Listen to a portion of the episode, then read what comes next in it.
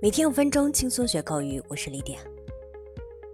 常言道：“千金易得，知己难求。”真正的朋友是以心相交，只言片语就能感受到对方的真心；而那些气场不合的人，就会有一种特别强烈的感受，话不投机半句多。今天我们就来聊一个最常用的口语：“正合我意。”我们来学习几种表达。Number one, music to one's ears。这个短语的意思是能让你心情大好的消息或中听的话。For example, her words were music to my ears。听她这么说，我很高兴。Number two, hit the spot。这个短语意思是恰到好处。 正合需要。For example, this cool drink really hits the spot. 这杯冰饮真过瘾。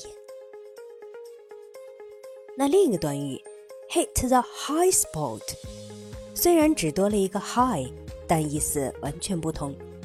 它的意思是概述要点，看重要的地方。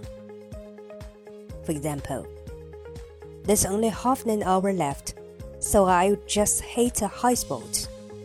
只剩半小时了，那我就只概述一下要点。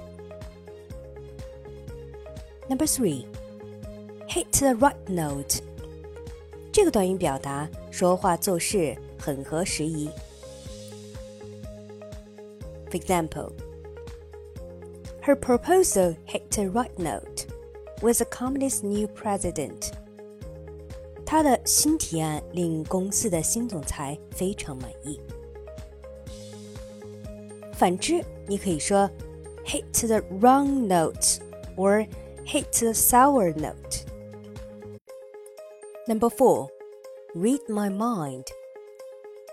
感觉他有读心术，说出了你想说的话，或者做了你想做的事儿。英文里可以用 read one's mind 来表达。For example, how about a drink then? 去喝一杯怎么样？You read my mind，正合我意。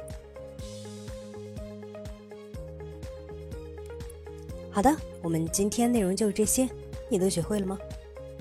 See you next time.